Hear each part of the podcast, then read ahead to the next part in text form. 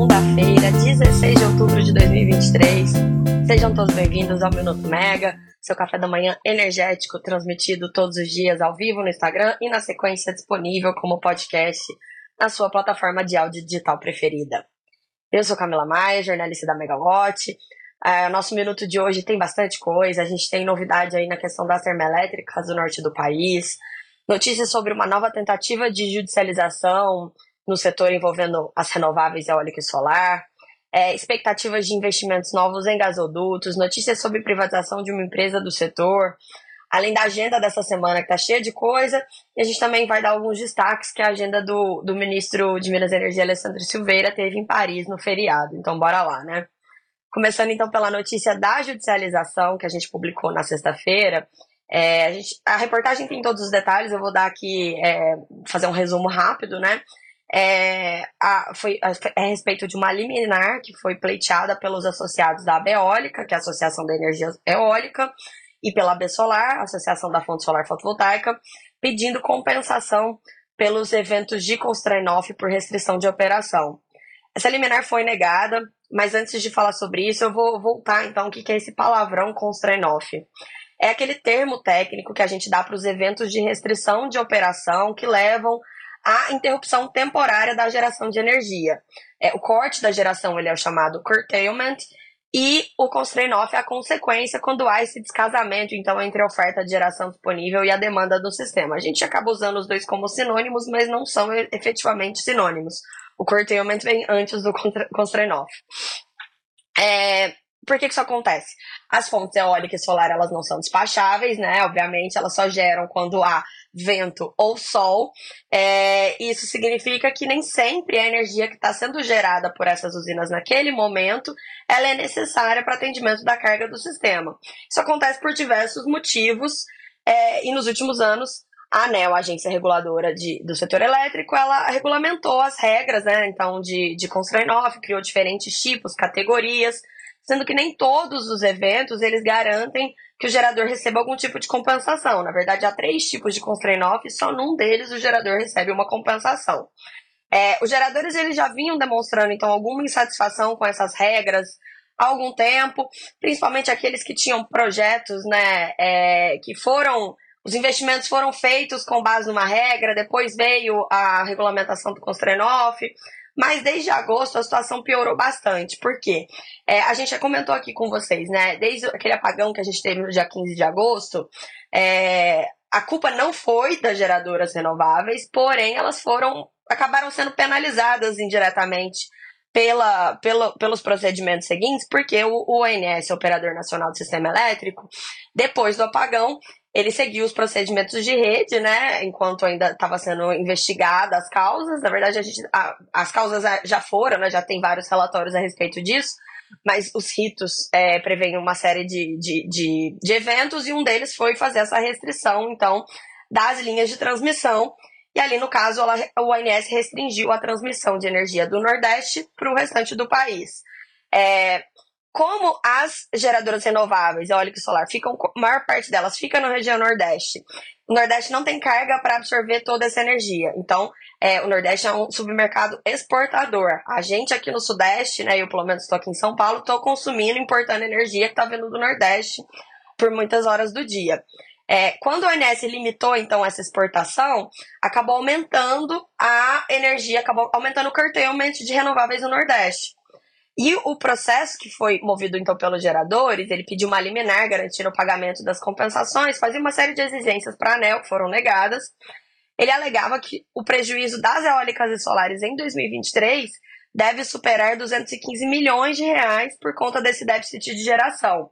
É, o, o processo ele fala ali que apenas em agosto, a gente, pelo menos na época que eles mandaram a liminar, né, que foi no dia 6 de outubro, ainda não tinha os dados de, de setembro fechados. Então eles usaram os dados de agosto, que foi meio mês né, nessa, nessa limitação de transmissão.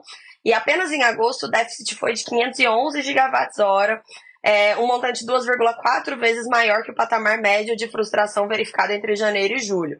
Importante lembrar também que agosto é o mês de, de, da safra dos ventos das eólicas, né? Então a frustração é ainda maior quando a geração cresce proporcionalmente, isso acontece. Essa liminar ela foi rejeitada, mas o processo ainda está na primeira instância. Então, com certeza, a gente vai acompanhar esse tema por aqui e dar mais atualizações para vocês em breve. Agora, falando então sobre a situação no norte do Brasil, é, a gente está nessa situação é, muito estranha, né? Os eventos climáticos extremos acontecendo. É, aqui no, no Brasil, o norte está passando então por uma seca muito relacionada às consequências do fenômeno climático ao ninho, enquanto o sul do Brasil está vivendo ali aquelas chuvas abundantes, né? E muitas vezes até alguns desastres ocasionados por conta dessas chuvas. Falando do norte, na sexta-feira, aliás, falando do norte não, na sexta-feira o ONS atualizou as projeções de carga e afluências para outubro. E aí, o sul, como eu disse, que está com muita chuva, deve ter uma energia natural fluente, a ENA, que a gente chama, né, outra, outra sigla do setor, de 264% da média histórica. É, enquanto no norte, a ENA deve ser de apenas 56% da média histórica, só para a gente ver a diferença dos efeitos do El Ninho entre o país, né? Na semana retrasada, no começo de, de outubro, o Comitê de Monitoramento do Setor Elétrico, CMSE, ele determinou o despacho das termoelétricas na região norte, até para ajudar a abastecer né, a carga local por conta da baixa geração, é, baixa vazão do Rio Madeira, que levou à paralisação da operação da hidrelétrica de Santo Antônio, uma das maiores do Brasil e localizada em Rondônia.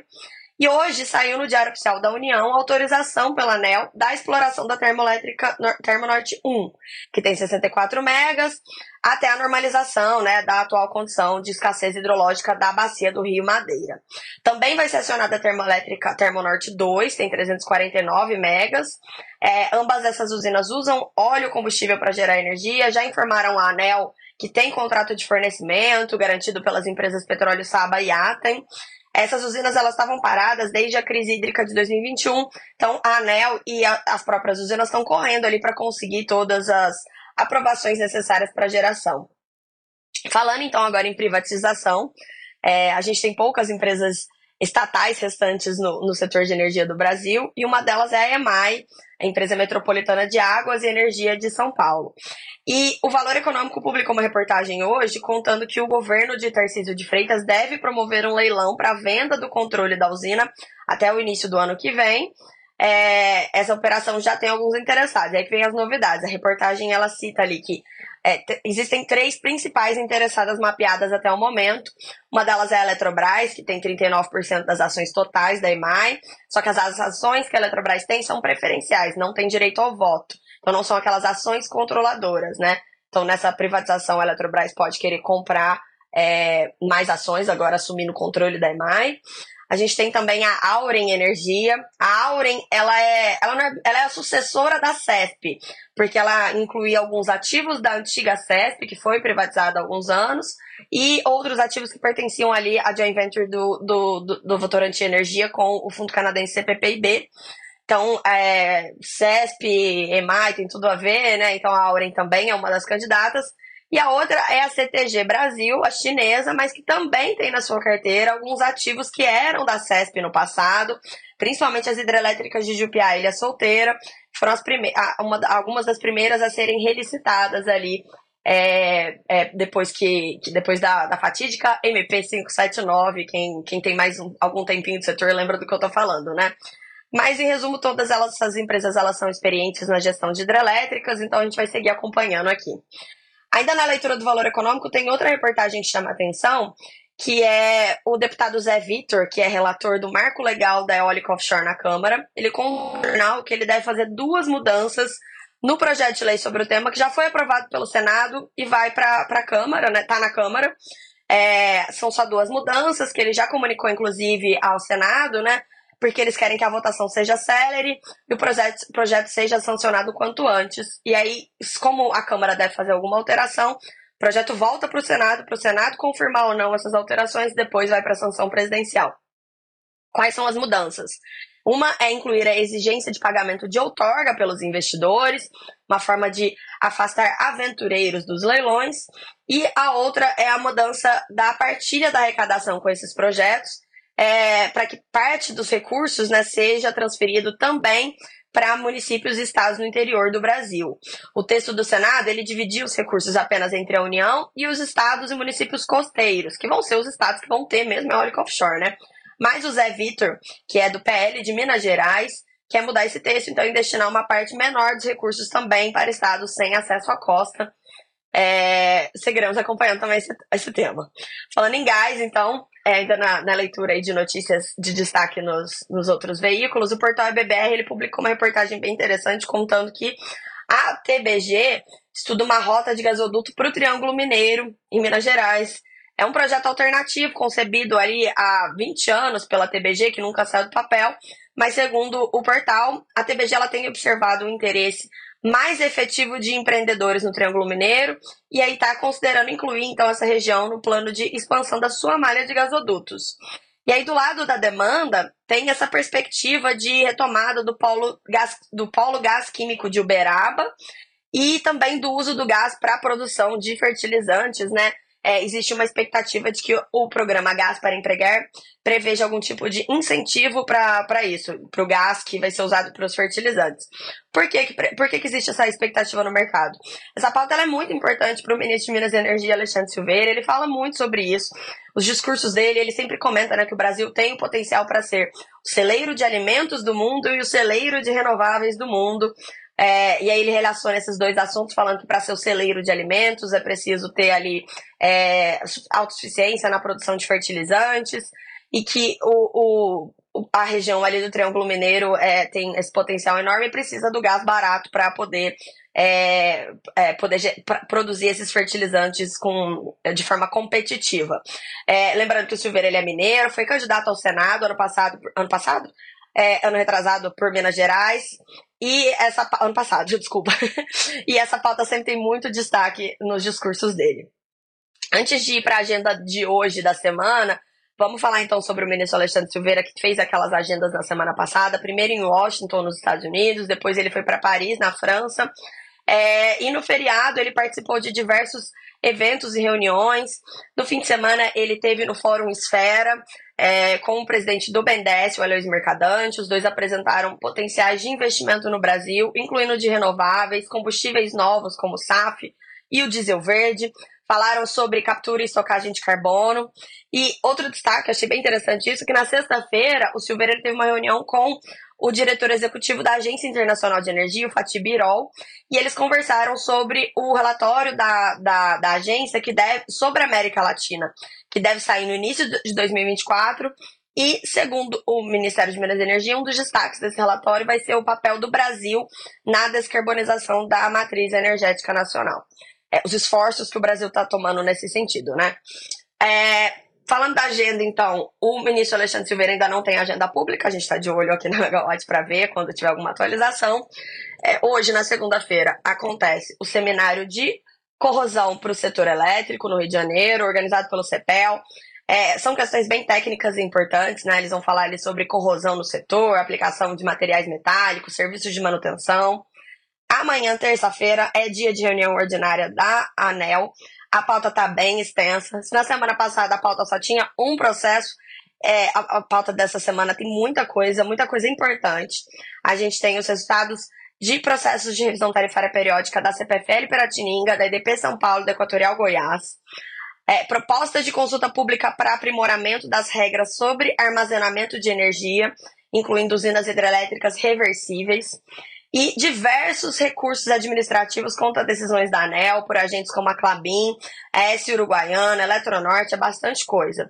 E um último destaque que eu vou fazer, não menos importante, é que a Enel Rio pediu o reequilíbrio econômico-financeiro do seu contrato de concessão. Isso vai ser deliberado amanhã. Está naquele mesmo contexto do pedido da Light de, de reequilíbrio do contrato, é, é do, do, de equilíbrio econômico-financeiro do contrato de concessão da distribuidora, né?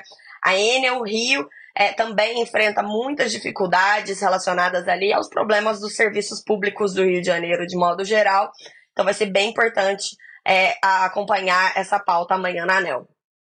Quarta-feira acontece o workshop Meta 2 entre a CCE e a PSR para discutir modelos de formação de preço, alternativas ao modelo atual vigente no Brasil, né, que é o preço por modelo e não por oferta. Na quarta-feira também acontece o primeiro dia do evento Hydrogen Dialogue Latam, que vai tratar do assunto de hidrogênio verde, né? É, vai ser bem importante. Esse evento ele continua na quinta-feira. Na quinta-feira também acontece aqui em São Paulo um evento da FGV sobre arbitragem no setor de energia. E na sexta, para fechar, aqui em São Paulo, a FGV faz um evento presencial do projeto Diálogos Amazônicos. Todos esses eventos que eu mencionei, eu falei muito rápido, mas porque o detalhamento dessa agenda tá no aplicativo da Megawatt. Então, se você não baixou, vai lá, baixa, acessa a agenda, que tem os links para acessar, os links para se inscrever, tá tudo lá em detalhes. E antes de tudo, né, esse evento não tá no aplicativo da Megawatt, mas eu vou lembrar para vocês é que amanhã Terça-feira, a Megawatt fica mais velha. A Megawatt faz quatro anos de vida. A gente vai cantar parabéns, mentira. Mas é, vamos comemorar bastante aqui, né? Pra gente isso é muito importante. Esperamos que para vocês também. Então, é, com isso eu, eu, encerro aqui o nosso minuto de hoje. Eu espero que vocês tenham todos uma excelente semana. A gente vai ter muito conteúdo nos próximos dias, então sigam de olho na, no site da Megawatt. Eu fico por aqui, até a próxima. Tchau, tchau, gente.